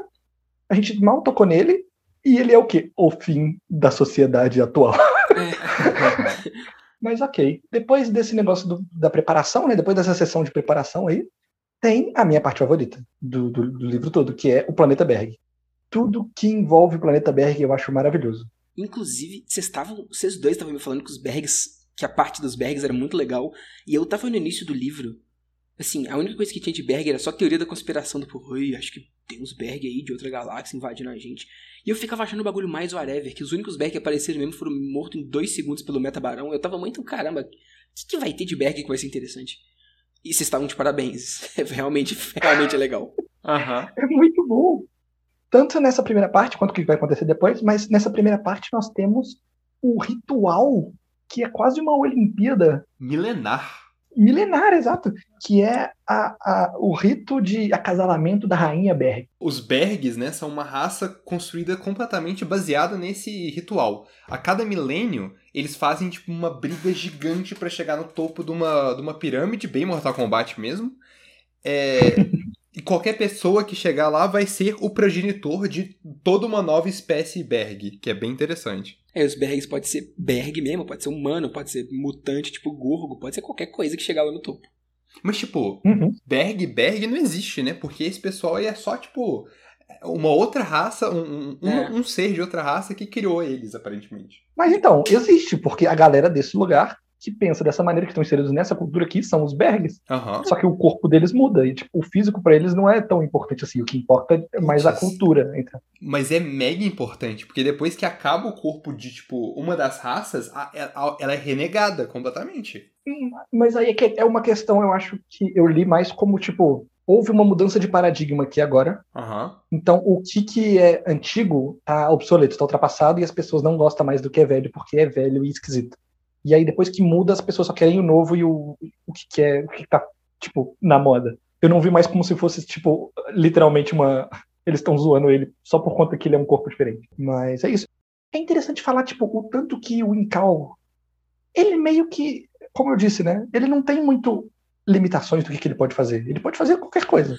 Eu achei tão engraçado essa parte. Né? Que tipo, o John de Fully, ele é o cara que tem que ir lá. Então ele tava treinando o combate pra ganhar o Mortal Kombat e chegar no topo da torre. Só que ele é um bosta e não tava conseguindo, obviamente. Enquanto tava todo mundo dentro da nave, que é o Incal, né? Comunicando com ele, falando com ele, discutindo entre si como é que iam fazer. E aí, é tipo, os caras, eles, eles decidem que o Incal vai ter que agir. O Incal faz o John Full começar a voar e chegar lá em cima. E é aí que Assim, quando, quando ele tá, chega lá em cima primeiro, o Gorgo fica putaço falando que ele trapaceou. E, e ele vai falar com a, com a Proto Queen, com a rainha lá dos Bergs. Do nada o cara tira o Incal de dentro dele. E tipo, todo mundo tava na navezinha muito pequenininho com ele o tempo todo. Eu achei isso engraçado demais, não sei porquê. É muito bom, velho. Incal só encolheu com todo mundo, ficou muito pequenininho nele. E eles estão lá regulando o hormônio, tacando sinapse pra sei lá onde, fazendo o cara voar do nada. E é muito legal. E, tipo, Exato. o Incal faz o John voar, o Incal faz o John tacar raio laser, o Incal faz o, o passarinho falar, o Incal faz tudo que ele quiser. E, vamos lá, eles chegam no alto do cone, tudo se fecha, né? Não pode entrar mais ninguém. E, desse momento, é apresentada a proto-rainha, e a proto-rainha, ela é só consciência quase, numa gosma, e ela meio que tá ansiosa por essa por essa é, por esse acasalamento porque foi dito numa profecia louca aí que essa seria o, o, o acasalamento foda que vai deixar a raça Berg mais avançada do que todas as outras, vai ser o ápice da raça Berg, vai ser incrível e tudo mais. E o John, em primeiro momento, ele fica meio com nojo, assim, mas aí ela meio que lê a mente dele e diz, tipo, ah, tá, eu posso ver das coisas que você, eu posso ver as coisas que você gosta e tudo mais. E aí ela toma a forma da, da Anima. e aí mostra tudo que o John é um filho da puta. Porque eles, quando ela tava só de, de gosma, ele não tava ligando pra ela, tava com nojo, virou a Anima. Ele foi pra cima dela na hora. Foi. Ele nem Com a pensou. Anima, nem pensou com a Anima assistindo ainda dentro dele. Exato, que vacilo. Imagina como que isso foi pra ela, né? Exato. Mas aí eles fazem né, o, o ritual. e com isso, o John consegue a ajuda da rainha. Ele consegue um favor da rainha, no caso, Uhum. Para ajudar eles a lutar contra o- os Tecnos. E foi por isso que eles vieram aqui. Sim. E daí eles já partem pra dar porrada no- nos Tecnos. Lá começa uma batalha espacial foda na cidade Tecno. Pois é. Uhum. E, e é, é legal porque é, é foda, mas é bem rápido, né? Tipo assim, os caras chegaram lá, tá, tá, explodiram os técnicos, ganharam e, e, e, tipo, parece muito que é isso aí, sabe? Mas aí Sim. tem mais coisa acontecendo. Exato. A primeira coisa que tem que eu acho que é muito importante é que assim que a batalha acaba e o John volta para a nave do Incal, a Anima encontra com ele e eles se encontram, sentem saudade um do outro e eles, né, tipo, se abraçam, se beijam e tudo mais. E aí a, a Proto Queen fica muito bolada com isso. Caralho, John, seu filho da puta, tal. Fica boladíssima e sai puta e vai embora pro planeta Berg de novo. E, e também tem outra coisa, né? Ela desintegra o John Defoe nesse momento. Ela mata ele, Aham. Ela não mata, ela explode ele completamente. que é a morte mais whatever do mundo, porque dura exatas uma página. Exatamente. Logo depois, em Cal, sendo em Cal, reúne os átomos do John Defoe espalhados pelo espaço e reconstrói ele. E é isso. Uhum. Tem, tipo, uma cena do, do Metabarão ficando bravo e logo depois John Defoe está de volta. É isso. Exatamente. Exato. Importante falar no finalzinho que é, depois da vitória, depois de eles celebrarem, eles vão lá para falar com o Imperador Atriz e eles descobrem que parte do plano do- da galera Tecno era infectar o Imperador Atriz com uma treva. Uhum. E com isso eles fizeram tipo, o, o ser mais poderoso de todos, né, o líder de tudo, ficar contaminado. E aí, a escuridão em si começa a chegar na galáxia. Não é nem os ovos, não é nem a- o poder dos cultistas, é a escuridão. E é aí É que a merda começa de verdade, né? E o design é muito legal. Eu gosto muito do design Muito. desse vilão. Demais. Você quer dizer da. Porque ele tem vários designs, na verdade, né? Ele tem quando ele aparece lá no tribunal, tem ele com a. que é a imperadora atriz corrompida. Tem Eu várias digo a, coisas. co- a corrompida. A É corrompida é, legal. muito maneira. Realmente. E Ah. é o momento que põe-se em contraste, porque é o, o momento que o Solune se transforma também pela primeira vez num ser perfeito andrógeno, né? Sim. É, Isso é mais depois, não? Ah, tá, me corrija aí então, Pedro, porque eu não sei. eu ao acho que é por aí mesmo, né? Não? Que ele. Não, porque, tipo, ele, ele tá D8 ainda, D8 douradão. Aí tem uma luta. Aí depois ele D8 douradão enfrenta a treva. Tipo, ele vai e entra na cabeça de um brother lá. E ele enfrenta a treva na forma de um cara gigantão. Tipo, parece uma caveira e tal. Uhum. E aí ele meio que. Não sei, que tipo, parece que ele ganha ou não, sei lá. É, ele meio que, tipo, abre a, a, a matéria pra treva. Então agora, depois dessa, dessa, desse embate dos dois, a treva tá com as portas abertas para entrar no universo e destruir a porra toda. E com isso, o Solua, ele sai do D8 dele, a casca de D8 dele sai e ele volta a ser só uma pessoa. tem uma, uma coisinha paralela acontecendo, né? Que é toda é, essa parte da corrupção da, da do a imperadora atriz acontece por causa do daquele daquele maluco lá que, Do que aristocrata, né? ele era um espião na real, mas sim, que tipo foi é, coisado pela, pela aristocracia e foi ameaçado com a, com a sobrinha dele, que é a. Cristal, que foi congelada. O que que você acha desse- dessa parte toda? Dessa mini plotzinho, que no final tem até uma parte de vingança, tem uma mini história de verdade, com aqueles dois aristocratas que, que viraram os poder do bagulho, mas meio marionete, aquele gordão e aquela mulher. Então, eu acho muito interessante, principal, tipo, primeiro, por conta disso, porque é, eu não lembro o nome deles, mas eu acho que a mulher se chama Stirlog, um negócio assim. E ela não é uma mulher, Ah, não? é um cara. E isso entra de novo na, na questão do, do, do, tipo, ser andrógeno, né? Porque, tipo, eu li o livro todo achando que era uma mulher mesmo. Sim. E não é, é um cara. Né, a aristocracia, eles têm esse bagulho no... Em todo em eu acho isso legal. Eu acho esse plotzinho do espião que tem um momento meio, tipo, meio Jojo, talvez. Hum. Porque o espião, tipo, eu sou um agente duplo pro Imperador Atriz, que eu fingi que eu traí ele, só que não. Só que aí eu fui pego e eu tenho que trair ele de verdade. Só que aí eu não tô traindo ele. Mas aí eu tô traindo ele, porque eles colocaram uma parada na minha cabeça antes, quando eu tava dormindo. Tipo, vai num. Tipo, ele só não para, ele É só o vai plot indo. twist do plot twist do plot twist do plot twist, é verdade. E aí no final é isso aí. O cara ferra tudo e, e deu ruim.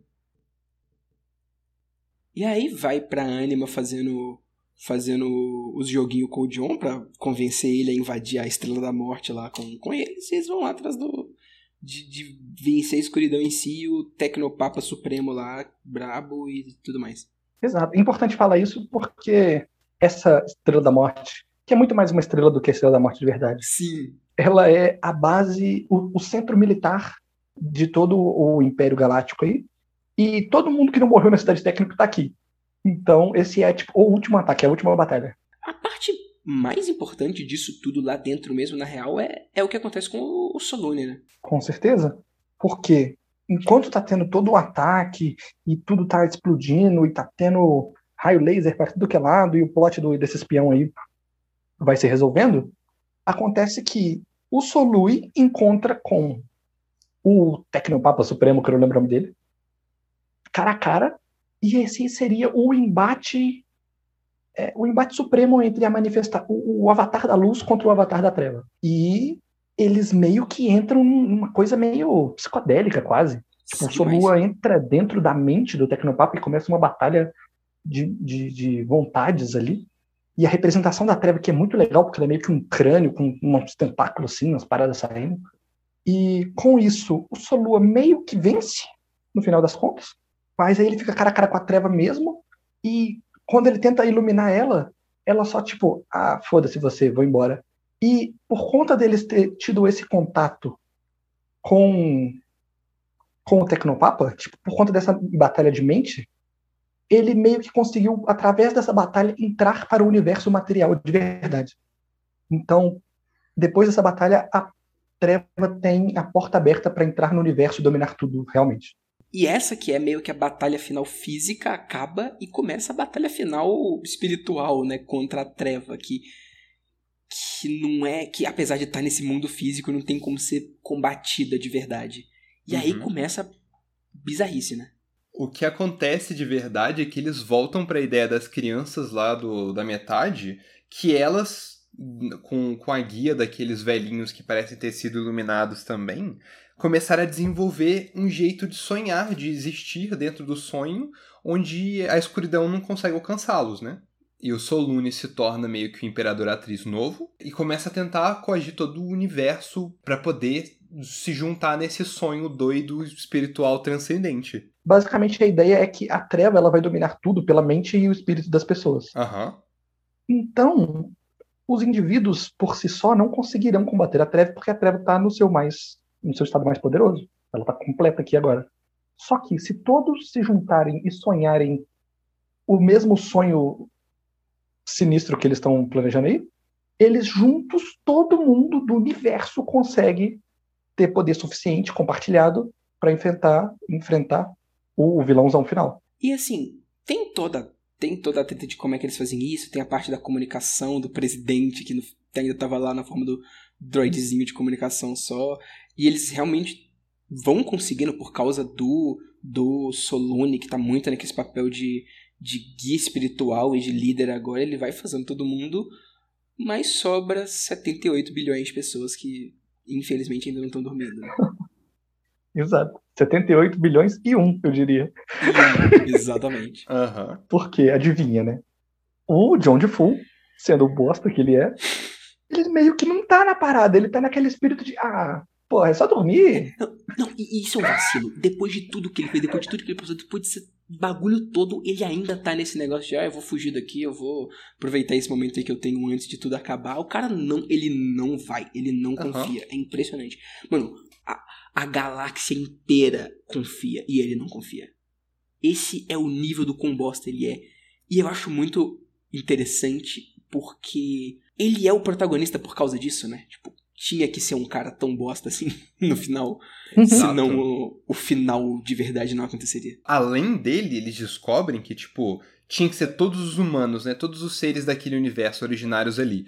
E agora tem um planeta Berg inteiro de John Teifu falando que não vai sonhar, que não quer nada com nada. Então, tipo, além do nosso protagonista, que é, tipo, a única pessoa do universo que tá tipo, ainda focado em não fazer isso, que se recusa, agora tem, tipo, um planeta inteiro igual a ele, idêntico a ele, que é a pior coisa que poderia estar acontecendo. E ele tem 48 horas pra converter todo mundo e fazer todo mundo dormir. Aham. E a única maneira de fazer isso é indo lá no planeta Berg, que agora é todo composto por ele, Exato. e convencer todo mundo. E eu também gosto muito dessa parte. É, tudo no planeta Berg é muito legal. Aham. Ahn, é meio que ele se deparando com ele mesmo. É, é a, é a autointrospecção perfeita pra ele que não quer fazer isso. Sim, Ele é forçado fisicamente a fazer isso. é ele vendo o quão, o quão bosta que, que ele tá sendo naquele momento, por causa da quantidade de pessoas sendo tão bosta nesse momento, não querendo colaborar também, né? E ele vê também, tipo, as coisas que ele causou. Porque. Porque tem a. A Proto Queen, a Proto Queen odeia os filhos dela porque fazem ela lembrar o, o John de Fu. O John de Fu odeia. o- os Johns de Fus todos do planeta odeiam ela. E os Bergs odeiam o John de Fu porque no final a última, a última fecundação queria fazer os Berg perfeitos na era de ia começar a era de ouro foi essa bosta. Os mutantes odeiam o John DeFu porque era pra ser o. Qual é o nome dele? O Gorgo. O Gorgo. Era pra ser o Gorgo. Nossa. O cara é muito vacilão, né? Demais. O cara é muito, muito vacilão. Eu só não culpo ele tanto porque ele nem sabe que ele é vacilão. Ele é vacilão só por presença. E por necessidade do universo, do Incal, né? Exato. Sim. E é claro que no final não é ele que resolve tudo, é o Dipo, que lança um milhão de QI lá com a. Com a Proto Queen. E o que, o que é mais legal, né? Que o um milhão de QI que ele lança é. Então, é, o John foi um bosta mesmo, tu não se. Esse que é a resolução do negócio. É, é ele verdade. mostrando pra, pra Proto Queen que o John Fu realmente era um bosta e não tinha nenhuma qualidade. E ela não se apaixonou Exato. por ele, sim, pelo Incal dentro dele. Então, não tem motivo pra ela, pra ela odiar ele. Odiar os filhos dela. Não é culpa dele, ele sempre foi esse bosta. Aí ela fala: Ah, show então, vamos salvar a galáxia. Exatamente.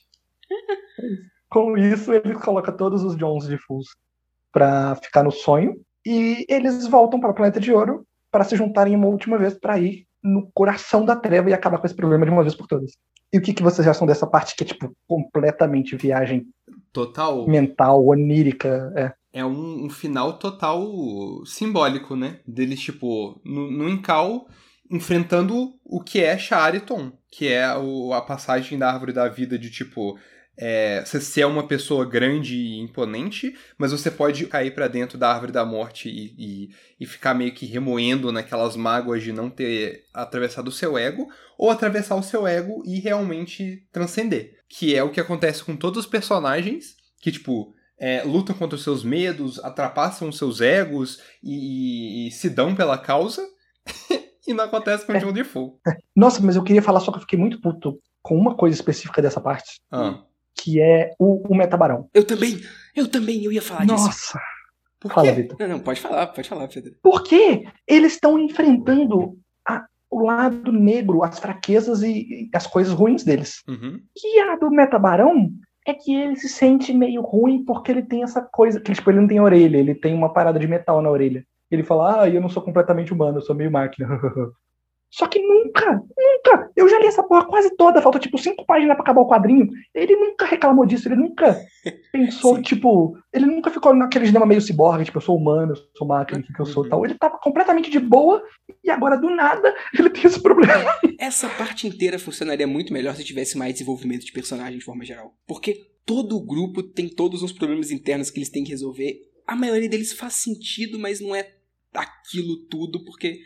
Ok, tipo, tu entende que o, que o Wolfhead tem esse lado feral dele, ele é o bárbaro e tudo mais, e ele vai aprendendo a dominar isso e dominar a raiva dele com o John DeFore ao longo do negócio.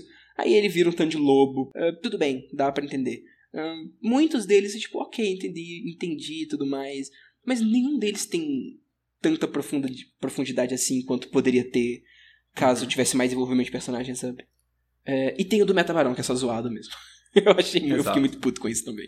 A Anima, ela só derrete, né? Ela fica, tipo, em volta do corpo dela, que também não foi um problema que ela levantou muitas vezes antes. Né, tipo, isso de velhice do corpo dela tá se deteriorando, não, não tem muito isso. Mas não é tão zoado quanto a orelha do, do, da orelha do, do Metabarão. Metabarão ganhar tentáculos e começar a atacar ele. Eu sou um robô. Puta merda, né? É, a do Dipo foi legal, dele, dele virar o, a galinha, né? Tipo, porque, né, a coisa que ele conseguiu aqui foi foi ganhar inteligência e ganhar fala. Ele virou uma criatura dispensante, não um animal de concreto que ele era, e o medo dele é voltar a ser só um animal, né? Exato. É regredir. Aham, essa parte é legal. O da Tanata é virar aquela máquina de destruição também. Mais ou menos parecido com o Kill. Que faz sentido. É, porque ela tem essa vontade de. Tipo, ela é. Ela meio que é a manifestação do, do Incal Negro, né? Manifestação não, mas ela é tipo, Uhum. ela é a guardiã do Incal é a Negro. guardiã Exato. do Incal Negro, exatamente. E o Solua. Qual que foi o do Solua? É ele. Ele, Ele vira. Ele vira tipo um, um, um ser dual mesmo, só que tá, que tá se engolindo. É tipo uma, uma união é, entre masculino e feminino, só que não tá funcionando. Tá se matando assim por dentro. Exatamente. Eu acho o visual disso bem legal também, Nossa, sim, muito. demais. Mas aí o Incal só vira pro John e fala: aí, John, tá foda, né? Vamos acabar com essa porra. E aí eles se juntam e o John vai tacando raio laser em todo mundo. É, Ele taca raio laser e manda frase motivacional. Exato. Exato. Virou anime o negócio do nada. E tipo, é- o conceito desse final deles lutando com essas coisas dentro dele, porque no final, essa treva que eles estão lutando é todo esse esse esse lado ruim que tem em, em, em Tudo. cada pessoa. Que, É. tipo, tu tem que. É, que- e tem tudo. Literalmente, você não pode acabar com ele completamente, mas você tem que aceitar e.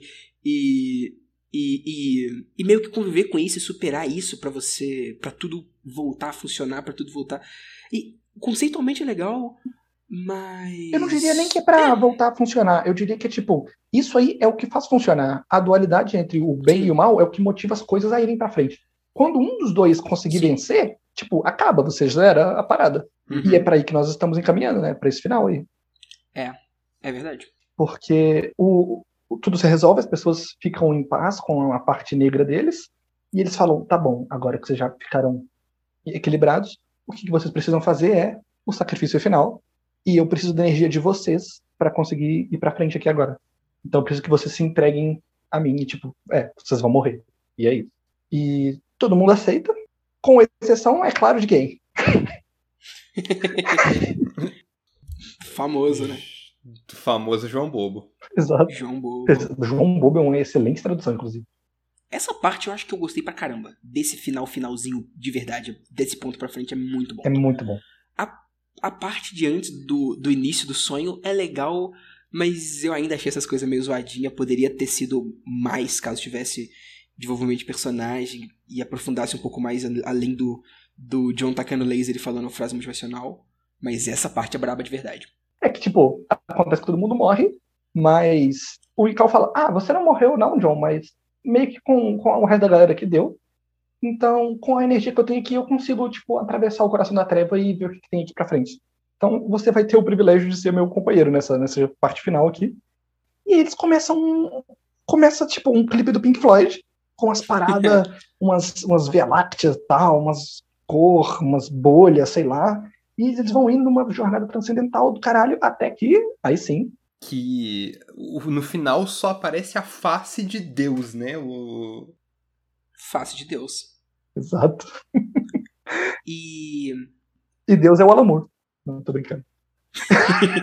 Sim.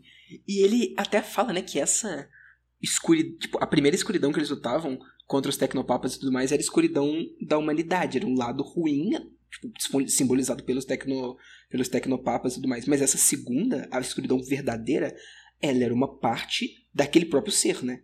Era uma parte do próprio Deus. E. E que eles tinham que vencer. Que é exatamente essa parte. Essa parte fundamental de todo, de todo o universo, toda a dualidade do universo. Exato. E é, é tão dual que quando eles conseguem ultrapassar a treva e chegar no coração da treva, o coração da treva é luz. Então tem isso Sim. até no, no- próprio cerne da, da, da treva em si. Tipo, um pouquinho do, do vilão todo é tem essa parte luminosa também. Uhum.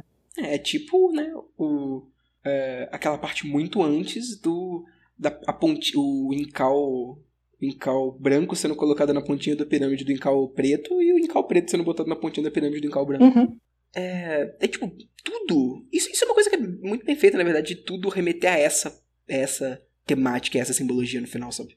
É verdade, isso permeia todo o- a, a revista. E aí, quando eles chegam, eles falam pro Deus assim: aí, é, acabou, né? Porque assim, eles venceram a treva.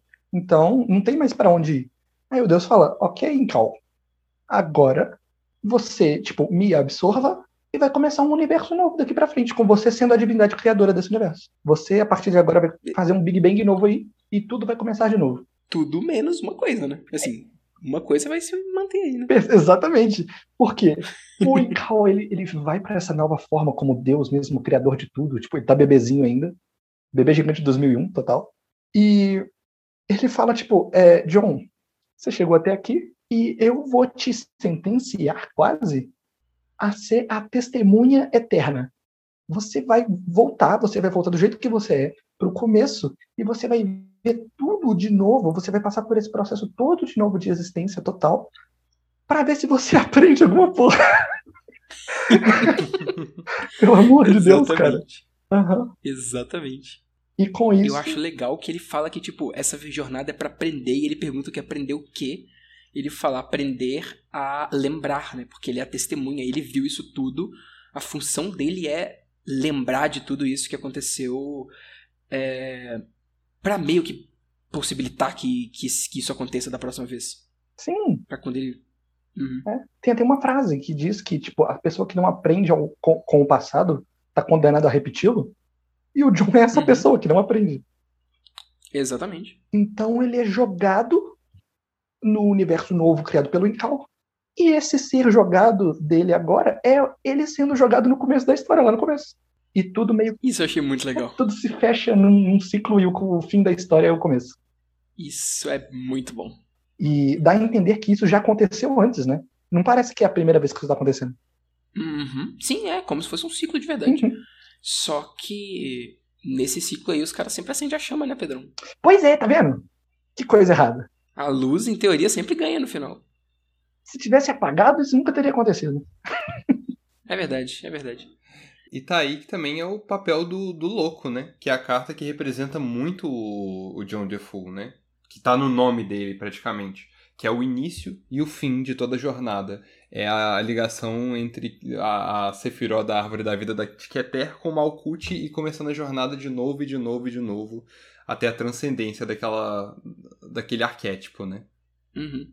Mas vocês consideram esse final como sendo uma, tipo, uma coisa boa?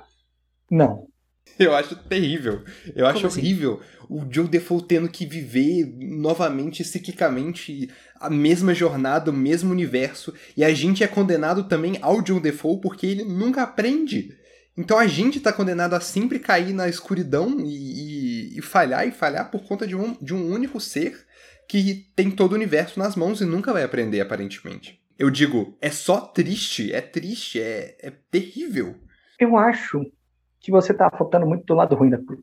Porque, veja bem, Ah, você gosta da escuridão, Pedro? Eu gosto. Você gosta da eu escuridão? gosto, é verdade. Já começou errado, porque tinha que apagar, não tinha que ter um universo novo. Mas no final a luz ganhou, né? Ganhou, exato. Isso é estranho, tipo. Mas a luz ganhou e isso foi ruim? Sim, é isso mesmo exato. que você tá falando, Pedro? É tipo, a luz ganhou e isso Eu é acho que eu ruim. concordo com o Pedro. Eu, também concordo concordo, com o eu também Pedro. concordo, eu também concordo. O, o que que eu, mas o que eu queria dizer no, no lugar do Luke é, tipo, não é só que é ruim e ponto. Porque não é só, tipo, ah, a gente vai voltar e vai sofrer e tudo mais. Vai voltar tudo. Então, tudo que tem de ruim vai voltar, com certeza. Você vai ter é, lamentações, vai ter pessoas na merda e tudo mais, que nem tinha antes. Mas também vai ter coisa boa. Uhum. Então, é, é- é zoado no sentido nilístico de que não importa. Foda-se. Mas aí eu vou. Hum, não, desculpa, Não, eu achei que você. Eu acabei, eu ia só falar que, tipo, é, é isso. Não, nada que ele fez, essa jornada que ele passou, meio que não adiantou de nada, porque ele provavelmente vai esquecer e vai fazer de novo. Eu não sei. Porque. Nesse final, quando ele tá caindo, ele ainda tá falando, tipo, eu tenho que lembrar, lembrar e tudo mais. Me parece que alguma coisa ele absorveu. Então, cada um desses ciclos que tá acontecendo tá dando melhor. Tipo, vai aos poucos mudando pra ficar melhor, sabe? Eu não acho que é completamente ruim. Eu acho que aos poucos ele vai lembrando. Aos poucos as coisas vão dando certo. Aos poucos vai acontecendo. Exato, isso seria muito interessante. E isso é uma coisa que talvez pode ser trabalhado no, ou no depois do Incal ou no Incal final, né? Então, Talvez eles vão pra esse lado aí.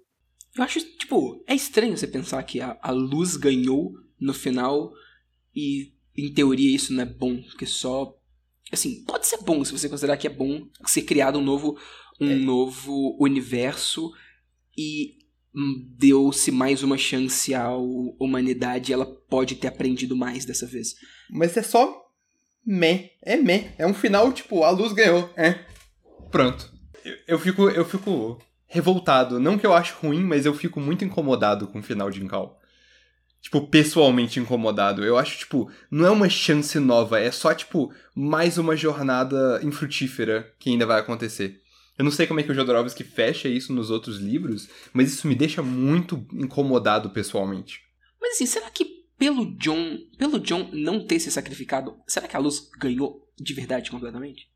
Válido. Eu acho que justamente isso. Eu acho que o fato dele ser uma pessoa tão ignorante e que não quer ascender é o fato que o universo falhou. Tipo, a luz não ganhou completamente. Porque sempre tem um resquício de trevas, porque nenhum dos dois consegue ganhar. Uhum. É bem, é bem inilístico, como o Pedro tinha dito antes. É um negócio que só é um início, fim, um início, fim, um início, fim pra sempre, porque nunca pode mudar.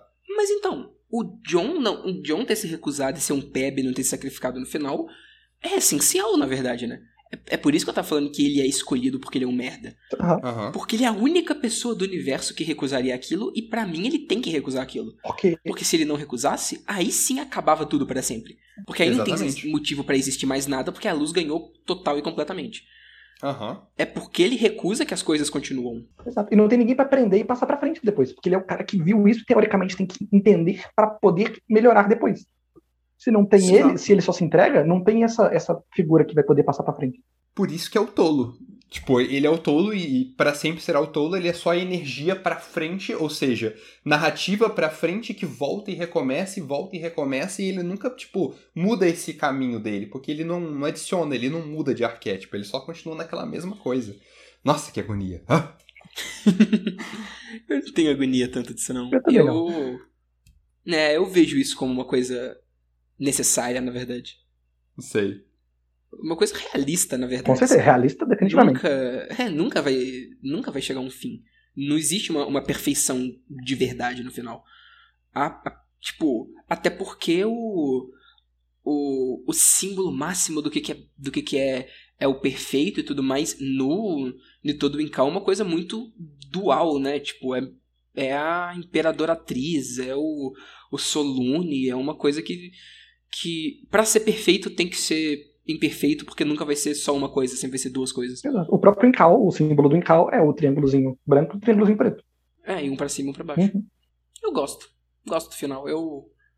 Eu acho que Uhum. compensa as partes que eu não gostei. Que no final nem foram tantas assim, agora que eu tô parando pra fazer essa retrospectiva. Tá vendo? Isso prova meu ponto. É isso.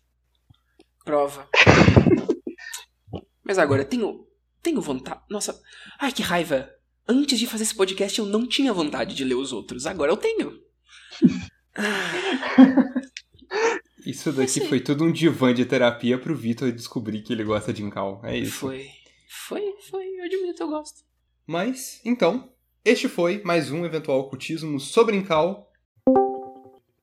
É essa aí, ó. Opa. Aí ele já sabe. Opa, opa. Tá vendo? Qual é, qual é, qual é, qual é, qual é. Vitão chegou. É isso. Com medo, mas cheguei. Porque vocês me chamaram aqui, vocês estavam discutindo os próximos temas, né? Uhum. Pô, Então. podcast de música tem que ter. Sério. Mas que, música que, que, que, que a gente vai confirmado. falar? De música. Ah, a gente tá tentando pensar em englobar a música no geral, assim, tá ligado? Falar sobre a importância da música, assim, sabe? Eu queria fazer, sei lá, se tivesse alguma coisa, teria que ser mais específica, eu acho. Mas ao mesmo tempo eu não entendo, eu não vou ter o que falar. Vocês estavam querendo fazer de Pink Floyd, eu acho interessante, mas sei lá também. Hum, não sei se o Pink Floyd vai pra frente, não, mas. Essa ideia já sei tá aí há muito tempo. Tem alguma outra coisa? Ou, não sei de outro quadro, não. Mas a parada que pode ser legal é que vai sair mais um livro do Incal aí. Qual que quem vai lançar. Ou antes do Incal, parece foda Oh, também. Oh, oh, oh, oh, começou. Começou, começou a molecagem, caramba. hein? Começou o quê? A gente já fez um de Incal, pra que ficar fazendo mais? Fazer série de Incal é agora, fazer de todos de Incal. É, tem que ser, pô. Incal é foda. Molecagem esses aí, esses simbolismo de, de tarô. Não, se fuder esse bagulho. Ah, não, Vitor. Sério mesmo. Sério, sério. Ok, ó, ó, eu li, eu achei interessante, eu gostei mais do que eu achei que eu iria gostar, mas eu não tô muito inclinado a ler mais um, não, vou falar a verdade pra você. Vitor, você tá ligado o que que você é, né? O quê? Você, Vitor, você é a testemunha eterna, Vitor. Você é a gota que se recusa a se juntar ao oceano. Você já passou por essa jornada, cara. Ai, ai. Sabe o que você tem que fazer? Você agora tem que voltar e aprender. E se lembrar. Porque a gente vai repetir isso aqui tudo de novo. Ai, então, lá vamos nós, então.